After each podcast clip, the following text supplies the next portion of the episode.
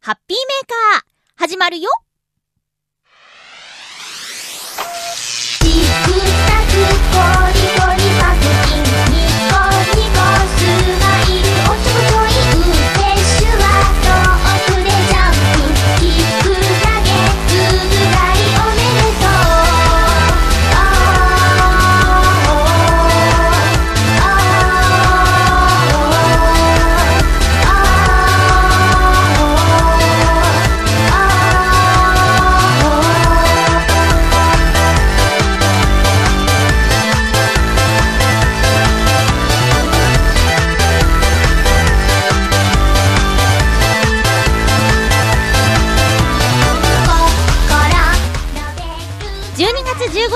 まゆちょのハッピーメーカー。この番組は、ハッピーな時間を一緒に過ごしましょうというコンセプトのもと、ちょわへよ .com のサポートでお届けしております。この1週間は、満足のアグレッシブぶりでした。超元気です。今日も1時間最後までよろしくお願いします。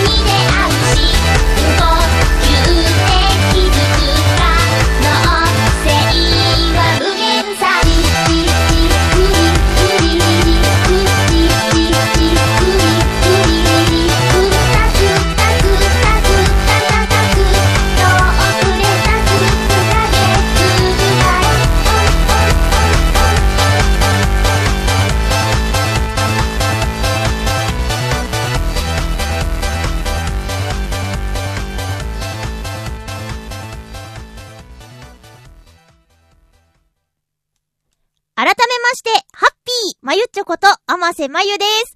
ハッピーバースデーゆうこたん 今日12月15日は、ゆうこちゃんのお誕生日ですね。おめでとうおめでとうプレゼント何にしようかな 楽しみにしててね。ということで皆さんもね、あの、ネバーギブアップルを聞いて、お祝いしてあげてくださいね。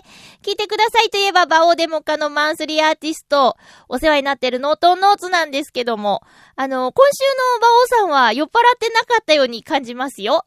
もう先週のあのベロベロな感じね、ちょっとさすがに番組の中で、あの、まずかったみたいなことも言いつつ、俺と、まゆっちょだから許されるんだみたいな話もね、してて。まあ、確かに10年以上のお付き合いなんで、バオさんがどんな風にするかとか、そうは言っても優しいお兄さんなんだということは私もよくよくわかっているのでね。ただ最近のバオさんはちょっと飲みすぎかなっていうのは本当に、えっ、と、長い付き合いだからこそ、どうしたバオさんっていう感じで心配していますよ。バオさんとの出会いは、うん、2003年なのでもう10年以上、一回りしてますね。12年、10、13年目ぐらいなのかなまあ、上京してきて、長い付き合いをしてくださってる方の一人でもあるんですけど、いやもうほんとね、ずっと芸人さんで頑張っているっていうところ。あと、最初のコンビ、で、次のコンビ、そしてピンになってからあと、彼の歴史を見させていただいてる。初めて見た時はね、馬車馬っていうコンビでやっていましたよ。あのー初めてお笑いライブを見に行ったのも、馬王さんきっかけで、その馬車馬さんが出るっていうんで、ライブハウスへ行ったんですけどね。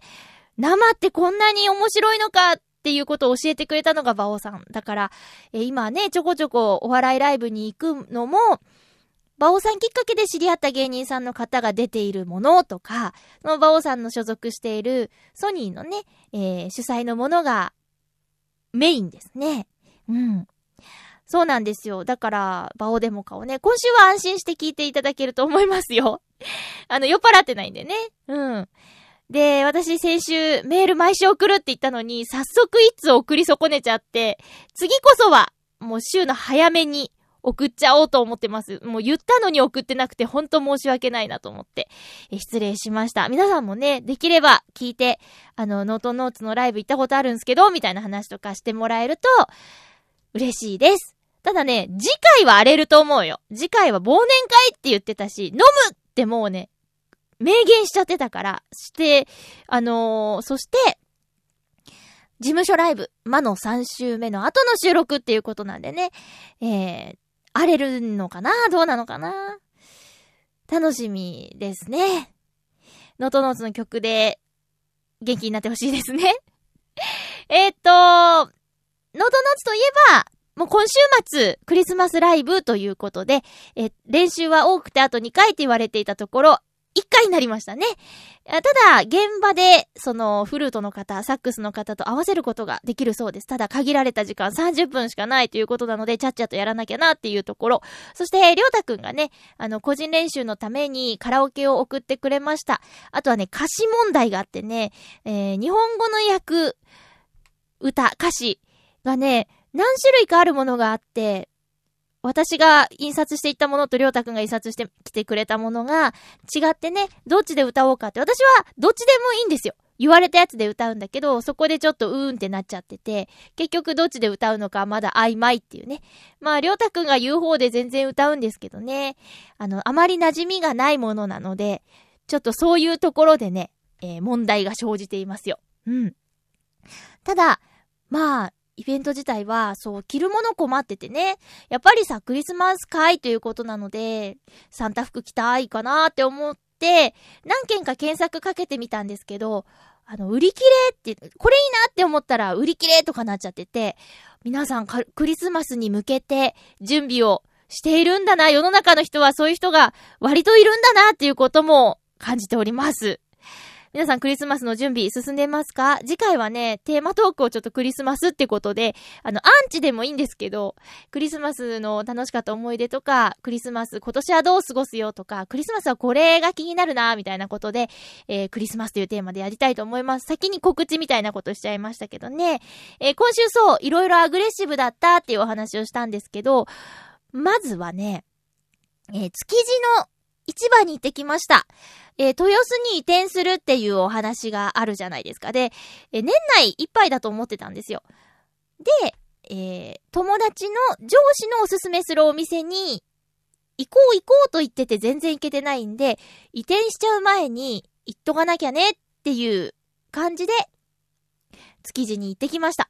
で、場外は、もう何度も言ってるんですけど、築地の場内に入るのは初めてのことでした。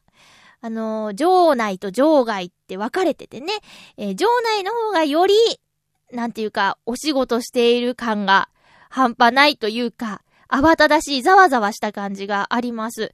で、場外はやっぱりお客さん向けというか、一般のお客さん向けがメインかなっていう印象。ただ場内にも一般のお客さんは入れるし、買い物もできるし、なんですけどね。なんて言うんですか？あの、市場でたくさん走ってる独特の車。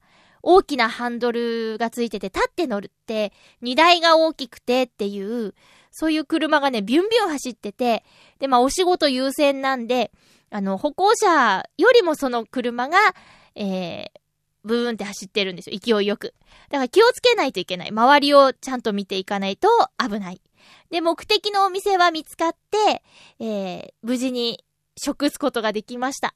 で、煮魚のおすすめ、煮魚のお魚のお店もおすすめされたんですけど、やっぱり、せっかくなら鮮度がある、その場内だからこその海鮮丼かなーって言って、結局海鮮丼選んじゃって、えー、ちょっと贅沢にね、あの、私の、そうだな、一週間分の食費、嘘、一週間分、2、3日分の食費ぐらいかかる、えー海鮮丼を食べてしまいまして、すっごく美味しかったです。後悔はない。すごく幸せだったよ。で、えーいただいた後、あの、ちょっとブラブラしていたら、あの、焼き芋売ってて。でも何でもあるの。あの、まあ、イメージだとお魚とかね、生鮮食料品のイメージあると思うんですけど、あのね、おまんじゅうもお餅もあるし、そう、焼き芋があって、で、わあ、焼き芋だっていい匂いするね、なんて、ちょ、ちょっと立ち止まったら、試食って言って、あの輪切りにした焼き芋をね、ういってくれて、それ試食の量じゃないっすよねって、友達と半分こにしようと思ったら、美味しいんだから食べりゃいいんだよっっていうね、あの威勢の良さでぐいっと来られて、正直海鮮丼でお腹いっぱいだったんですけど、あ、は、いただきますって食べたら、本当に美味しくて、めっちゃくちゃ美味しくて、もうね、お砂糖なんか使ってないのにケーキみたいに甘くて、で、思わず、くださいって言って買っちゃってたよ。その後ちょうどね、あの、収録のお仕事があって、ナレーションの。で、そこの手土産にもしようと思って、あの、7本入りを買ったんですけど、重いのね。えー、焼き芋7本は重いということをね、改めて感じました。で、焼き芋買って、またもう数店舗隣なんですけど、チーズ屋さんがあったんですよ。ちょっと、不思議でしょ？まあまあまあまあ、そ、そうでもないのかな。私はちょっと、あ、チーズ屋さんだって感じで、立ち止まっちゃったのね。そしたら、美味しいよーって言って、日本の方じゃない、女の子なんだけど、後で聞いた中国から来たって言ってたんだけど、美味しいよー美味しよーって言って、また試食をね、スイッと出されたわけですよ。で、食べたらほんと美味しいのチーズ。私ね、お腹いっぱいだったはずなのに、チーズを食べてしまって、わ、美味しいって言ったら、でしょ美味しいでしょって言って。でね、あの、ちょうど、お誕生日が近いお友達、じょ、まあ、12月はさっきもゆっこちゃんお誕生日おめでとうって言ったんだけど、12月のお誕生日の人ね、結構いて、で、はーって、その人チーズ大好きだわと思って、あのー、帰りまして で、これくださいって言って、とあるチーズを買ったんですよ。そしたら、あありがとう、ありがとうって言って、で、こっちも美味しいよって出されたのが、カマンベールチーズだったの。カマンベールチーズ私大好きで、また試食しちゃったんだよね。そしたらね、多分今まで食べたカマンベールチーズの中で一番美味しかったんだ。美味しいってなって、く、くださいって言ってたよね。うん。そしたらね、お店の中に色々あるよって言ってお店の中に入ることになって、で、もう今日無理だよって言って、今日はもう買わないけどまた来るねって言って帰ってきたんですけど、そのお店ではね、干しぶどうを持ってたの。でね、私はそんな干しぶどう初めて見たんですけど、あの、房のまま干してある干しぶどうだったんですよ。で、食べたら、これね、今まで食べた干しぶどうの中で一番美味しくて、よくある、お菓子作りとかに使う干しぶどうってあるでしょ？苦手な人多いかな？あの、ぶどうパンとかにもパンの中に入ってるあの干しぶどうとは比べ物にならないね。そのお姉さんも、これ食べたらスーパーの食べられなくなるよって言って、困るなーって言いながら試食させてもらったんだけど、もうね、偽りがないですね、その言葉に。確かにそうって。だから危ない。まあ、高いしね。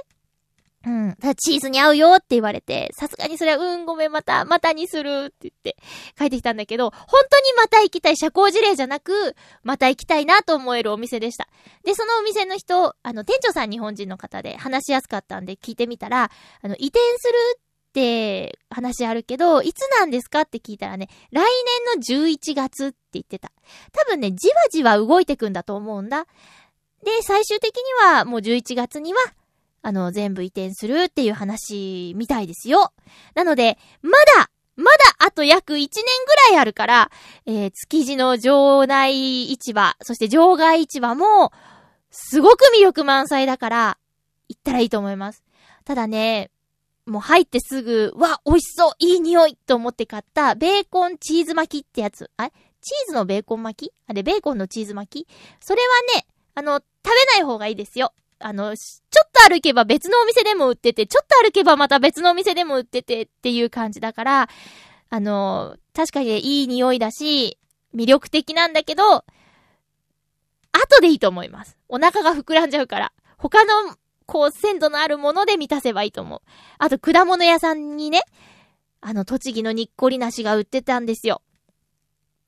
で、わーと思って、今年見たにっこりなしの中で一番大きかったん。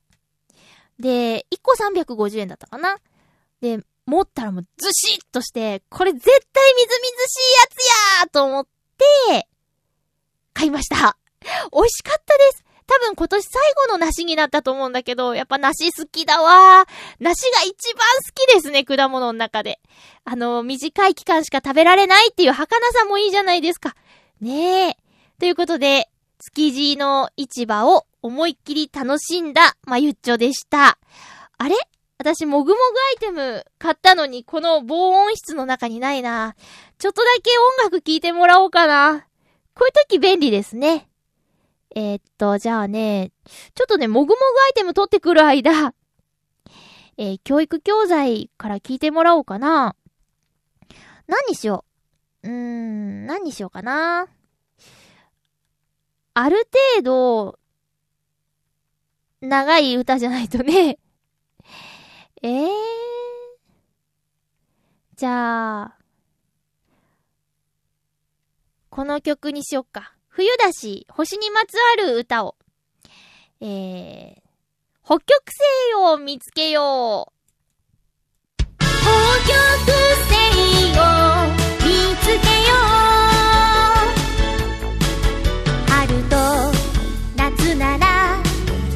飛尺の形の北斗七星飛尺の口の二つの星を結んで結んで5倍に伸ばす。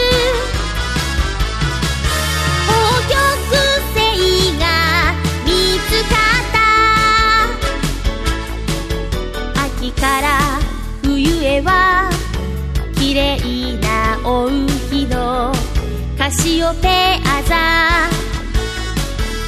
W が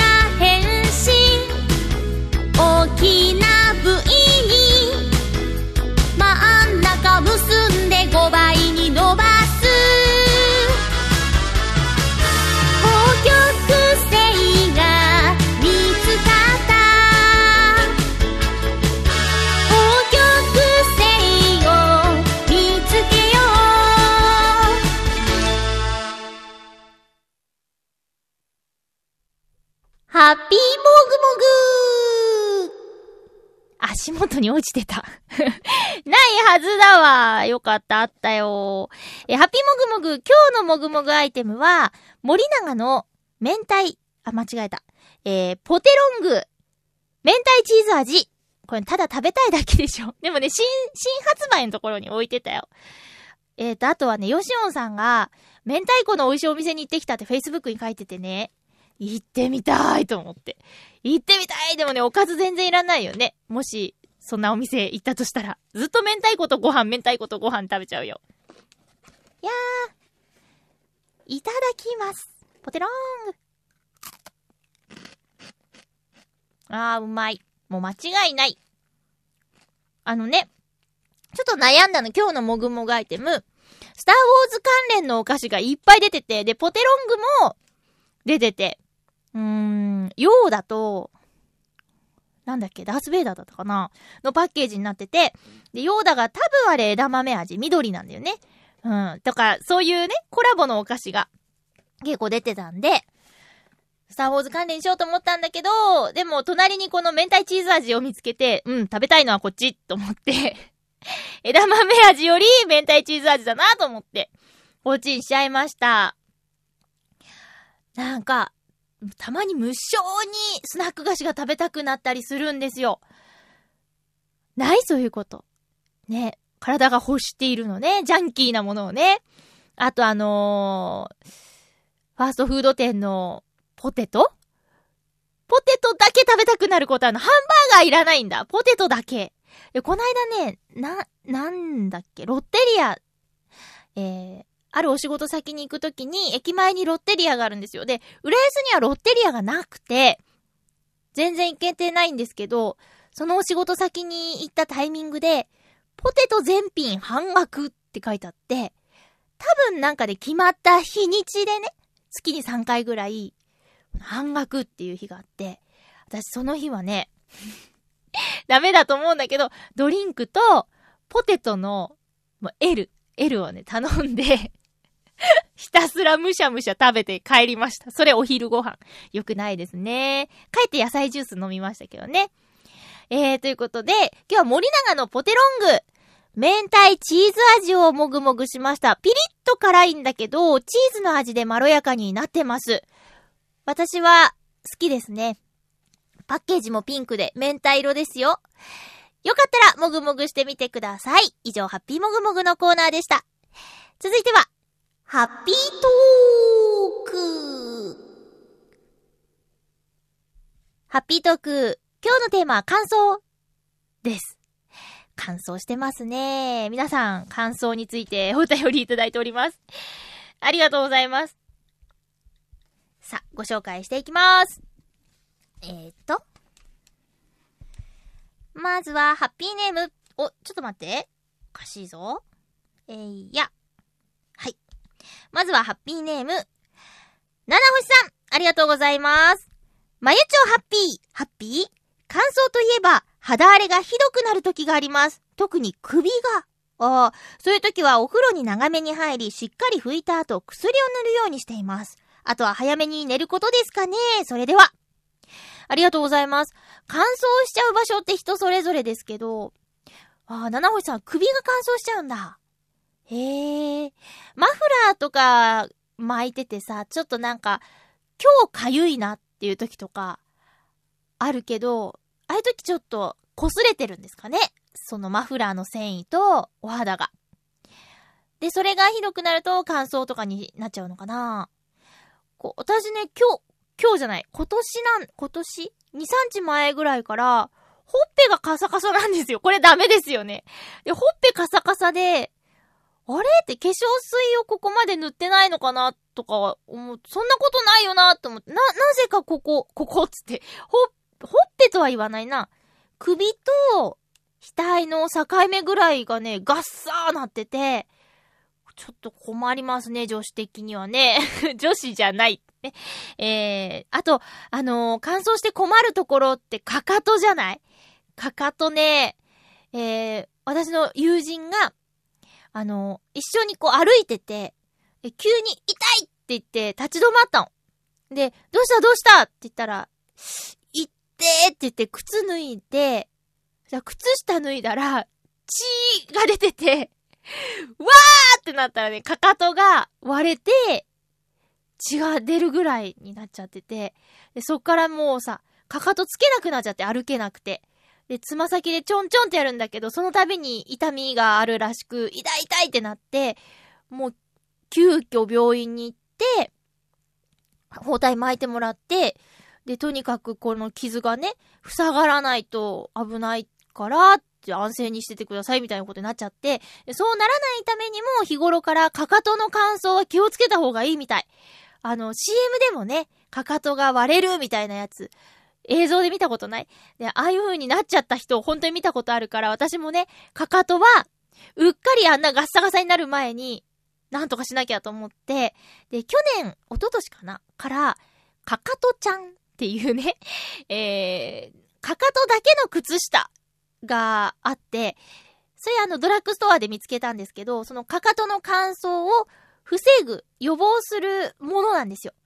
で、それをつけていると、かかとにつけていると、なんだろうね、自分の体温でかな、しっとりして、えー、ガサガサになりにくいっていうのがあるんで、もしかかとの乾燥に悩んでる方いたら、かかとちゃんで検索してみてください。そしたら、私も割と使いやすいなと思っているその商品が出てくると思うので、えー、気になる方は、かかとちゃんで調べてみてください。その、名前もね、単純でわかりやすいでしょ？もうね、かかと割れるのはね、あれを目の当たりにしたら怖くてしょうがないよ。怖いから、予防すればそうならないからね。うん。もうもうほんと気をつけてくださいね。えー、っと、七星さん。睡眠も関わってくるんですかね？まあ、お肌を作るには、睡眠中に、そういった、なんていうのかな、細胞がこう、入れ替わるみたいな？古いのと新しいのが入れ替わるみたいなことあるんですかね？お肌は寝ている時に作られるみたいなこと言いますけどね。そんなこと言ったら私もうダメだ ダメかもしれない。えー、気をつけます。あ、けど、言うても、冬はね、夏より睡眠時間長めなんですよ。私。夏ほど頑張れないかな。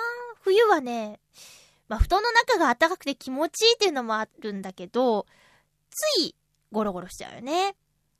今日もね、本当は1.5時間で起きる予定が、結局、3時間寝ちゃったな。起きる予定がね、変わってしまいました。もう見事に目覚まし止めてたね。危ないですね。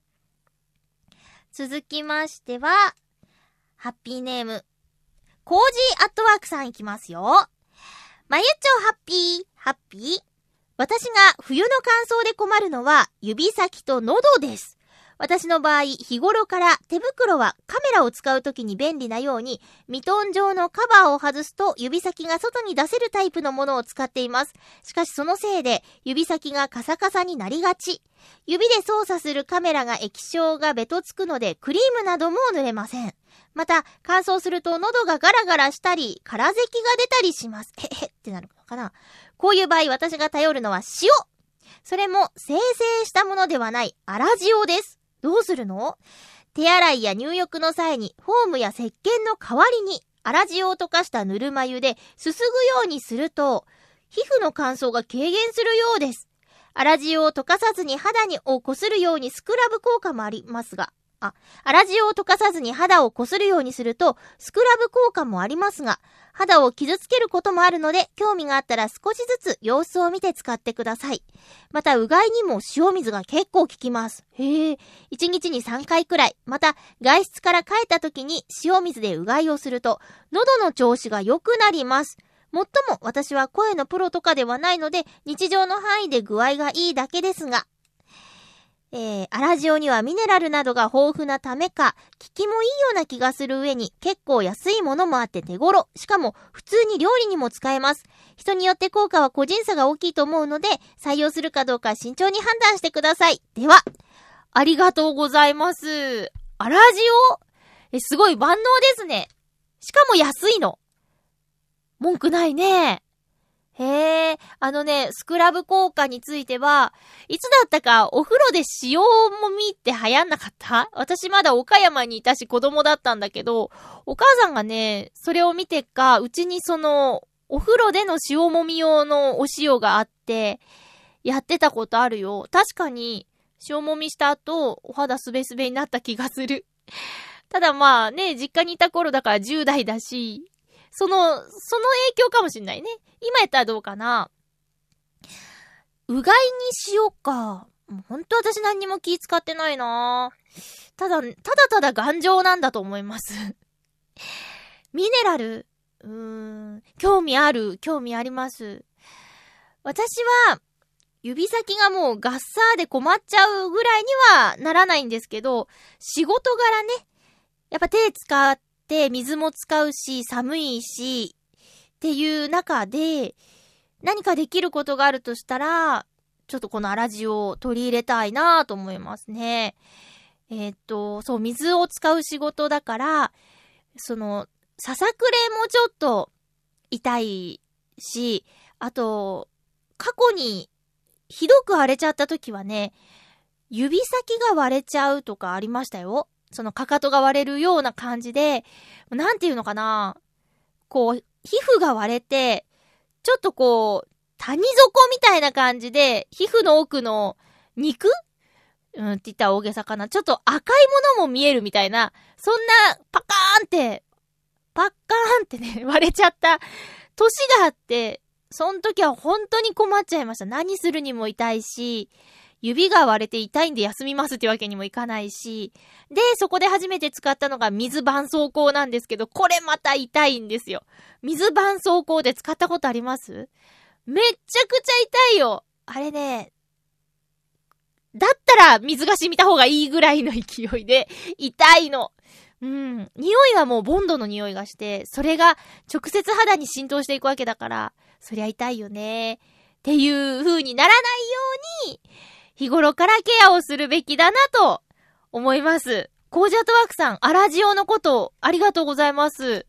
ちょっと興味あるな続きましては、ハッピーネーム、フクロウのキスさん、ありがとうございます。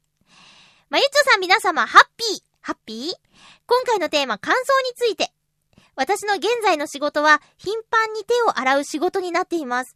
このため、冬場になると指先が乾燥してガサガサになります。職場にはハンドクリームなどが置かれていますが、その程度で、その程度ではどうにか、その程度でどうにかなることは残念ながらありませんね。まゆちょさんは何か手荒れの対策をされていますか？それでは。ありがとうございます。ごめんなさいね。ちょ、ちゃんと読めなかった。えーっとね、そう。まあ、クリーム、いいよね。クリームありますよね。いろいろね。あるんだけど、そう、あの、さっきもコージアートワークさんがおっしゃってたように、じゃあ、クリーム塗りました。で、乾燥してるから、ちょっと多めに塗っちゃおうかな。さあ、何もできないっていうね、風になっちゃうよね。こう、何かに触れると、えー、汚れてしまう。で、本を読もうって思っても、本にクリームついちゃうし。指先、指ってほんとよく使うからさ、指先のケアのためのクリームってほんと難しいなって思うんですけど、私は、えーっと、まあ、これもドラッグストアとかで売ってるかな、簡易の薄いビニールの手袋が売ってると思うんですよ。ビニールで手袋の形になってるもの。それを、クリームをちょっと多めに塗って、寝るときに手袋をして寝ます。そうすることによって、布団についたりもしないし、あの、クリームがよく効くかなみたいなね。本当はどうだかわかんないよ。私は、よ、もうひどかったら、そうしてますね。で、寝るときにっていうのを忘れがちなんですけど、自分の場合掃除の仕事してるんで、例えば3時間ぐらい、ずっとゴム手袋をした状態で、例えばお手洗いのお掃除とかするんですけど、その時に、もうね、掃除しながらケアしちゃおうっていうね、えー透明のその薄い手袋の下に、つける前にそのクリームを大量に、多めにべちょべちょに塗って、で、その薄い手袋をして、その上からゴム手袋をしてっていう状態で3時間働いて、働いた後それ取ったら、まあ、しっとりしてますよ。しっとりしてて。で、それで休憩に入る前に手洗いをするんだけど、まあ、それでもね、しっとり感残ってて。で、また後半戦、3時間、また塗ってとかね。そんなことしたりしてます。時間を有効に使うっていうね。えー、おすすめですよ。あのーどんなタイミングでもいいんですけど、その手袋してれば、まあ、例えばスマホだって反応するし、あと本だってね、多少めくりにくいかもしんないけど、それは何か指サックかなんかで、なんとかして、あの、めくれると思うんで、とにかく、クリーム塗って、乾燥したところのケアをすることかな。薄い手袋はそんな高くないし、何枚もセットで入ってるから、えー一冬ぐらい持つんじゃないですか。毎日することないと思うんですよ。えー3日に1回とか、まあ1週間に1回でもそういうことをしてみたらどうかなと思います。えー、でした。私もうね、あの毎年ね、すごく嫌だなって思ってることがあって、えーっと、冬場はよくタイツを履くんですよ。最近あの、ズボンよりスカートを履くことが多いんで、タイツ、黒いタイツをよく履くんですけど、あのね、乾燥してると、タイツを脱いだ時に、カサカサの皮膚が黒いタイツについてね、汚ねえの。何の話してんだろう。いや、ほん、ほんとなんです。そうなっちゃうのね。で、それが嫌で嫌で。で、もう今は、その職場のお姉さんに教えてもらった通り、お風呂でボディクリームを塗るといいよっていうことなんで、えー、やってます。お風呂上がりね、すぐ服着たいんですけど寒いから。ちょ、一手間。あの、ボディクリームを浴室で塗る。浴室でクリーム塗ったらね、あの、もし床に落ちちゃった場合、滑りやすいんで気をつけてほしいんですけど、もうとにかくすぐクリーム塗ってってやってたら、今のところ、タイツに白い粉つきません。それみんなやってんのかな？今までやらなすぎたのかもしれないですね。でね、えー私の愛用しているハンドクリームは、あのー、あ、ここにある、あ、あった。なぜか防音室にあるんですけど、あのね、CM 見て、これだって思ったんですけど、今年まだその CM 見てないな。えっとね、ノルウェーの漁師さんたちも使っているハンドクリームって言って宣伝してたんですよ。んで、ニュートロジーナっていう、ニュートロジーナっていうハンドクリームが効く気がして、漁師さんほどじゃないけど、私たちもなかなか過酷な仕事してるからさ、これぐらい、漁師さんぐらい、漁師さんと同じぐらいのもの使ってもいいんじゃないかなって思って。で、割と、このニュートロジーナ使ってる職場の同僚いますね。あ、やっぱりそれだよねって、なんか盛り上がります。すごく手荒れしちゃう人にはおすすめ。えー、ニュートロジーナです。はい。えー、おすすめでした。えー、乾燥するといえば、うん、気をつけたいのはやっぱ喉なんで、で、うちには加湿器がないけど、一人なんでね、マスクすれば大丈夫かなとかね。あとは、乾燥はね、あ、口唇唇もね、乾燥しちゃう。でね、もうこれ本当良くないんですけど、唇乾燥するとね、剥きたくなっちゃうんだよね、皮。うっかりやりすぎて血が出るとかね。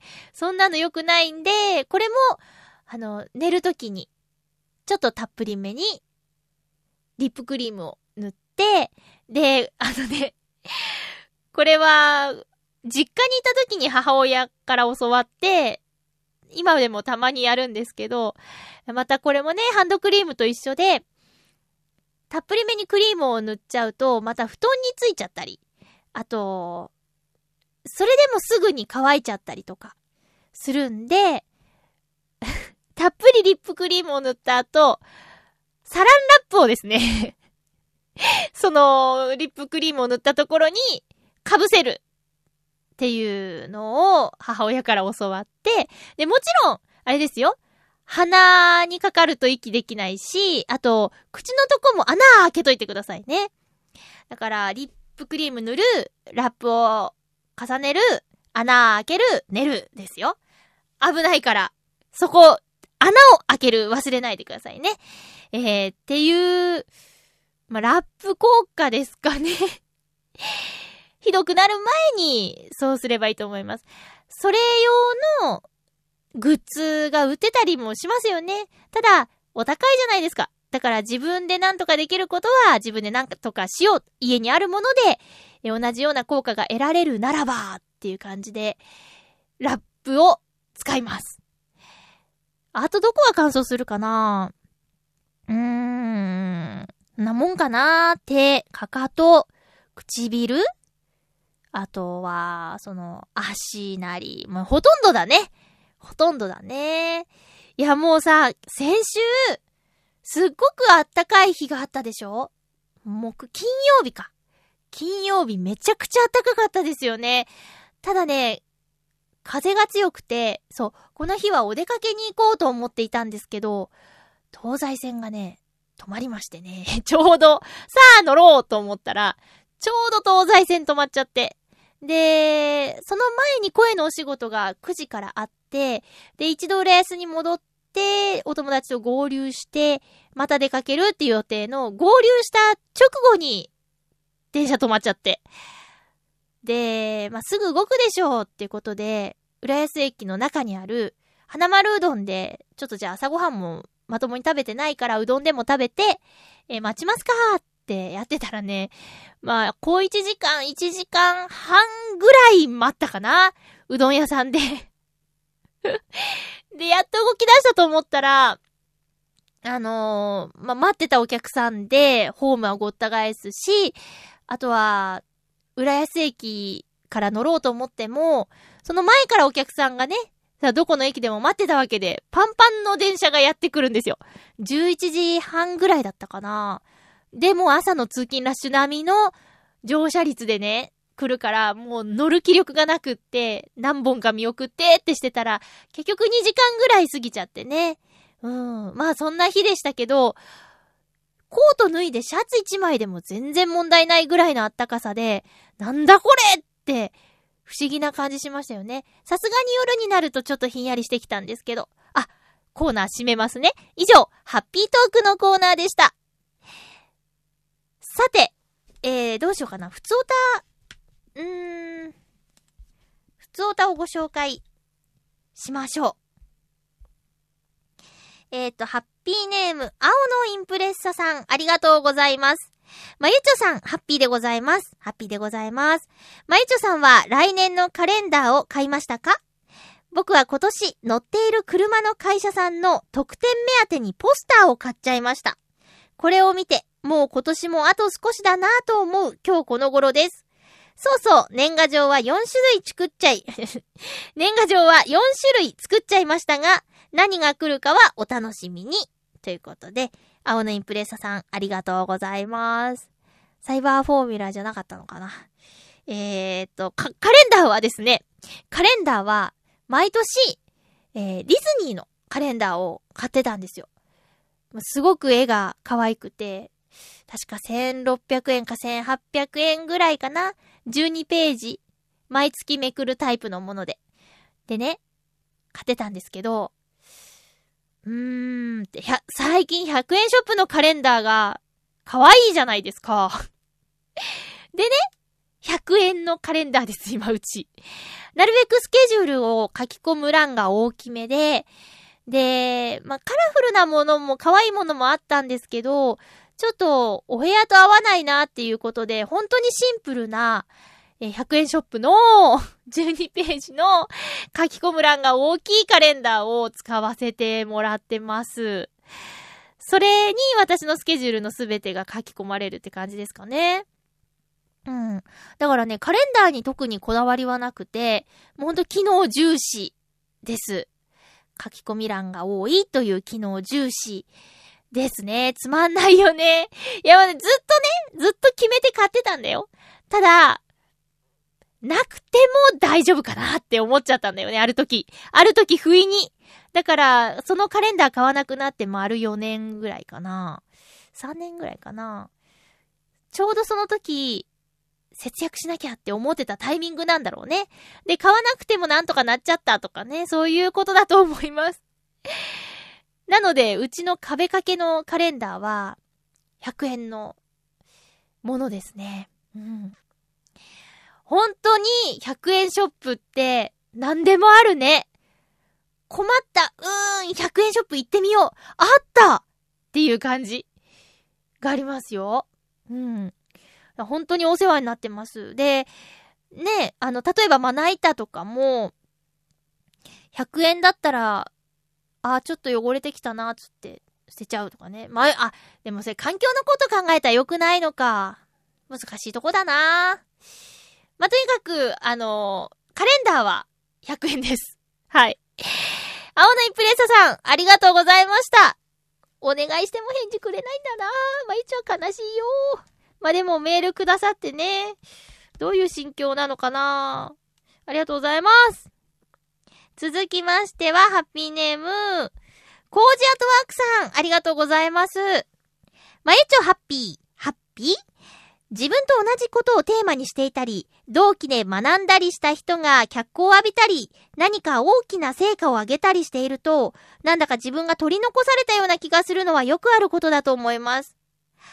でも私は一つ一つの研究や仕事の目標とは違って、一人の人間のすることに明確なゴールはないのだと思っています。一人の人間は終わりのないプロジェクトなので、途中でやめたり諦めない限り、多分優劣はつかないので、つかないのではないでしょうかないでしょうかということで、まゆっちょは、まゆっちょをいつまで続けて欲しいと思います？いつまでもかな？いつまでも続けて欲しいと思います。はい、そういうことで、年末年始も、まゆちょ頑張ってくださいね。笑い。ありがとうございます。優しいな。前回最後に、パタパタパタって言ったポンポコちゃんとエミューさんの話だよね。そうなんだよね。そうなんだけどね。そうなんだよね。いや、もう本当に、あのーご活躍の様子で。えー私も、なんかできることないかなってね。なんだろう。うーん。もうね、今、今で満足しているかって言ったらそういうわけじゃないんだけど、うーん。ねそうね。だからって、いやいや毎日を過ごしているわけでもないし、なんて言ったらいいのかな楽しいんだけどね。楽しいからいけないのかなもうちょっとこう、やってやるぞみたいな意志がないと良くない。ねあー。ねちょっと考える。考えます。コージャットワークさん優しいな。ありがとうございます。まゆちょうはまゆちょう頑張るってことで、とりあえず目の前のクリスマスライブをなんとか、成功させないとね。うん。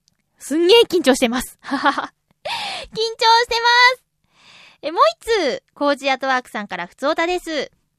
まゆちょ、ハッピー、ハッピー。自炊は、たとえ簡単な内容でも続けた方がいいようですね。外食はどうしても味付けが濃いものが多く、続けると薄味では物足りなくなるようです。薬味類は刻んで冷凍し、加熱して使えばかなりの期間使うことができます。下ごしらえも電子レンジで簡単に蒸し焼きのできるシリコンスチーマーなどを使えばさほど手間もかかりません。ゴミも出ないし、いろいろ献立を考えて結構楽しめます。そもそも私は大学時代、絶賛貧乏学生だったので自炊ばっかりしていました。当時の得意料理は、大根の葉っぱと人参の葉っぱを甘辛く炒めたもの。近所の八百屋さんで買い物するときにどっさりもらったりしていました。今はさすがにもらうこともありませんが、すごくすごく助かったし、美味しか、美味しい思い出です。ありがとうございます。自炊ね。自炊はね、あのー、本当に、外食と比べたらコストがかからないですね。まあ、あの、せっかく節約していても、この間、割と市場で使っちゃったんですけど、でも、それ、それでいいんですよね。多分それでいいんですよ。あのー、抑えられるときに抑えて、ドーンと使うときに、ドーンと使うと。で、いつも抑えてなかったらドーンと使えないですもんね。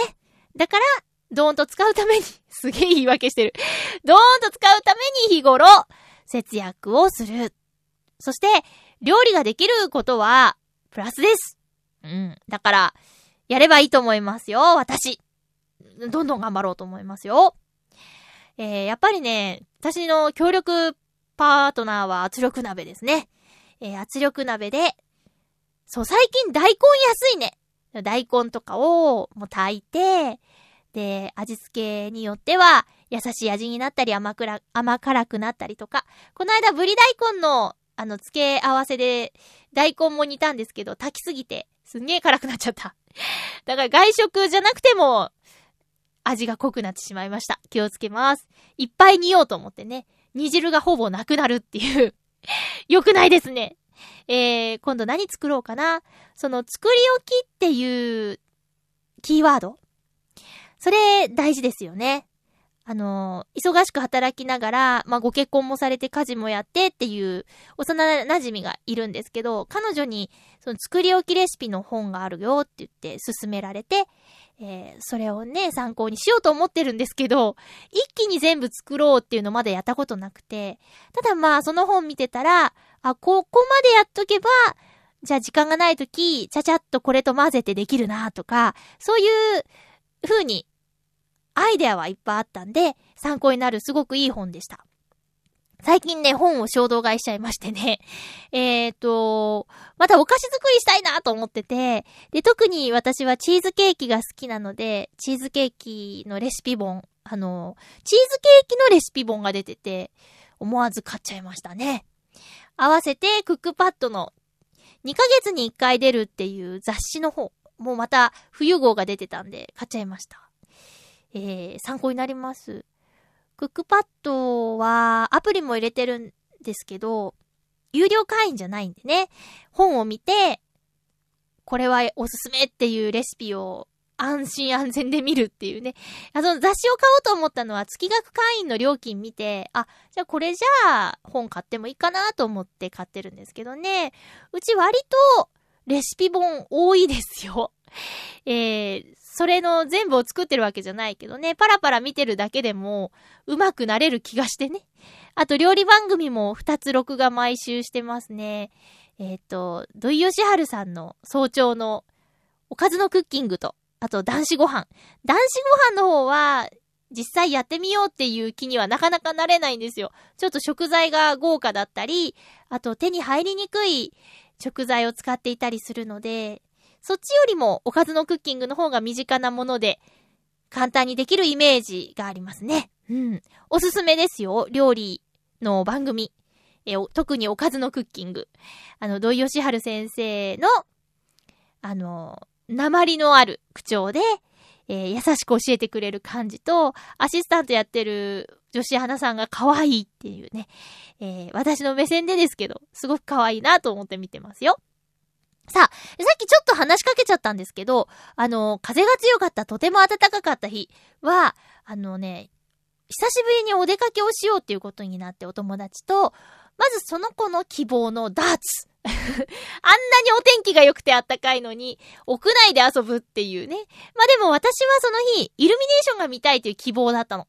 でもそれも、寒さに弱いお友達なんで、最初は渋々って感じだったんだけど、この日は暖かいからさって言って、じゃあ、自分はダーツをやりたい。じゃあ、まゆっちょは、えー、イルミネーションみたい。じゃあ、半々にしましょうって感じで出かけたんですけど、私ね、ダーツやったの3、4ヶ月ぶりとかでした。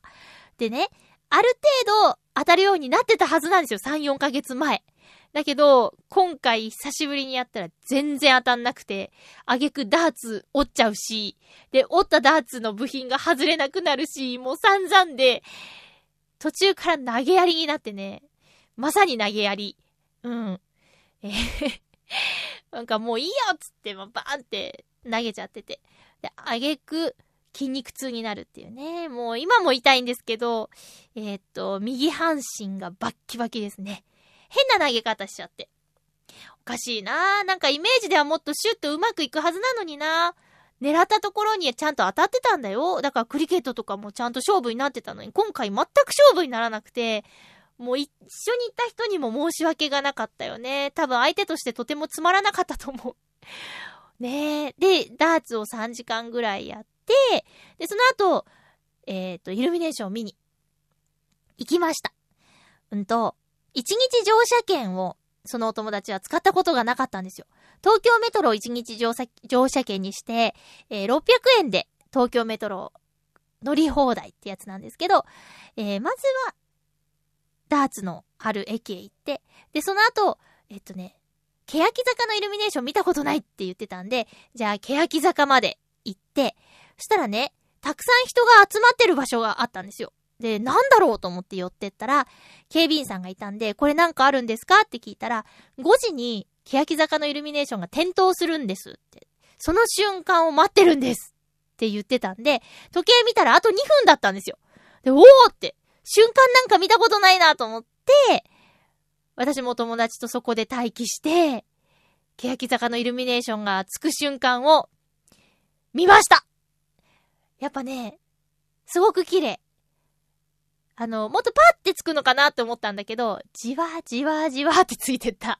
でもね、歓声が上がったし、めっちゃ綺麗めっちゃ綺麗マジで、マジで綺麗とか、なんかそういうね、声がいっぱいしてて、面白かったですよ。うん。で、えーっと、欅坂と、あと、ミッドタウンの芝生広場の青のイルミネーションがもう毎年の定番なんですけど、そこにも行ってきました。2年前かななんかクリスマス直前に行ったらね、駅からもう列ができてて、え順番に並んでください。立ち止まらないでください。みたいな状況だったんだけど、えーこの日は、まだ、そこまでの混雑じゃなかったんで、ゆっくり見ることできました。で、寒くなかったしね。うん。そんな感じ。でね、私は満足しましたよ。で、いろんな角度から東京タワーを離れて、離れて見るとか、本当はもっと行きたいところあったんですけど、結構歩いたんで、疲れちゃいましてね。うん。あとは、そうだな、あ、その、東京メトロ一日乗車券ついでに、えー、高田の馬場にある、レッドロックっていうローストビーフのお店に行きました。ここね、まだ並んでんだね。えー夜の8時半ぐらいに着いたかな。3、40分並びましたね。食べるまでに。で、この時間になるとさすがに風が冷たくなって。で、ちょっと寒いねって立ち止まってるから、じっと立ち止まってるから、寒いねって言いながら待って、で、やっとローストビーフを食べるんですけど、えっ、と、システムが変わってて、以前はカウンターで注文してたのが食券制になってて、あらあらって。しばらく来ない間に変わっちゃうもんだなーなんて思いながら、レトロックのローストビーフを久しぶりに食べました。ローストビーフ丼ですね。ここね、ヨシオンさん行ったことあるかな？グルメなヨシオンさんがどう判断するか気になるところですが、どうなんでしょうか？ということで、えー今週はいろいろと出かけてきましたね。あ、あとあそこにも行ったよ。南船橋のララポート。東京ベイ。かな？もうさ、この時期だから、こう、えー日曜日に行ったんだっけな土曜日か。土曜日に行ったのかなあのー男の子同士で、こう、なんか女の子の好きそうなものを売ってるお店に入っているのを見ると、あら、こう好きな人が彼女へのプレゼント選びかしらねってね、ニヤニヤしちゃうっていうね。頑張ってねっていう感じになっちゃうって。そんな感じ。そんな中私は何を買ったかというと、ユニクロでウルトラライトダウンを買いました。夜勤用です。はい。夜勤用に防寒対策ですね。あの、ヒートテックとか、下着は、うん、脱ぎ着ができないから、えー、じゃあ今日は建物の中の担当ですよって言われた時に、暑いのよ。だけどそういうウルトラライトダウン、これあの、ダウンジャケットの軽くて薄手であったかいやつ売ってるんですけど、これなら、えーシャツの上に着ることができるから、えーじゃあ今日は中ですよって言われたらそれ脱いでいけばいいだけだし、調整しやすいかなと思って欲しいなと思っていたんですよ。うん。それがちょうどいいのがあったんで、色もね、ちゃんと黒があったんで、それを買いました。はい。そんな感じで、次回の予告は、えー次回はですね、12月22日の放送を12月20日に収録する予定です。テーマはもうシンプルにクリスマス。クリスマスが好き、クリスマスが嫌い、クリスマスはこう過ごす、クリスマス特に何もないとか何でもいいんで、お便り送っていただけると嬉しいです。クリスマスに欲しいもの妄想トークでもいいですよ。サンタさんにお願いとかね。えー、定番のクリスマスソングはこれだなとか、これ聞くとクリスマスな感じするとか、何でもいいのでお便り送ってください。よろしくお願いします。もう、12月も20何日とか言うとさ、年末感がじわじわ来てますよね。ただ今週もまた暖かい日が何日かあるみたいで、週末はまたね、えー涼しく、涼しくじゃない、寒くなっちゃうみたいですけど、だからね、日によって気温が全然違うから、体調を崩さないようにっていうのは本当にありますよね。えー、エンディングはブルークリスマスの音ノーツの曲なんですけど、今週とあと1週間は、えー次か、今週と来週は、この曲がエンディングになります。バオーデモカーのマンスリーアーティストの件もあるのでよろしくお願いします。お相手は、まゆちょこと、あませまゆでした。風邪ひかないようにね、また来週ハッピーな時間を一緒に過ごしましょうハッピー青空の下街は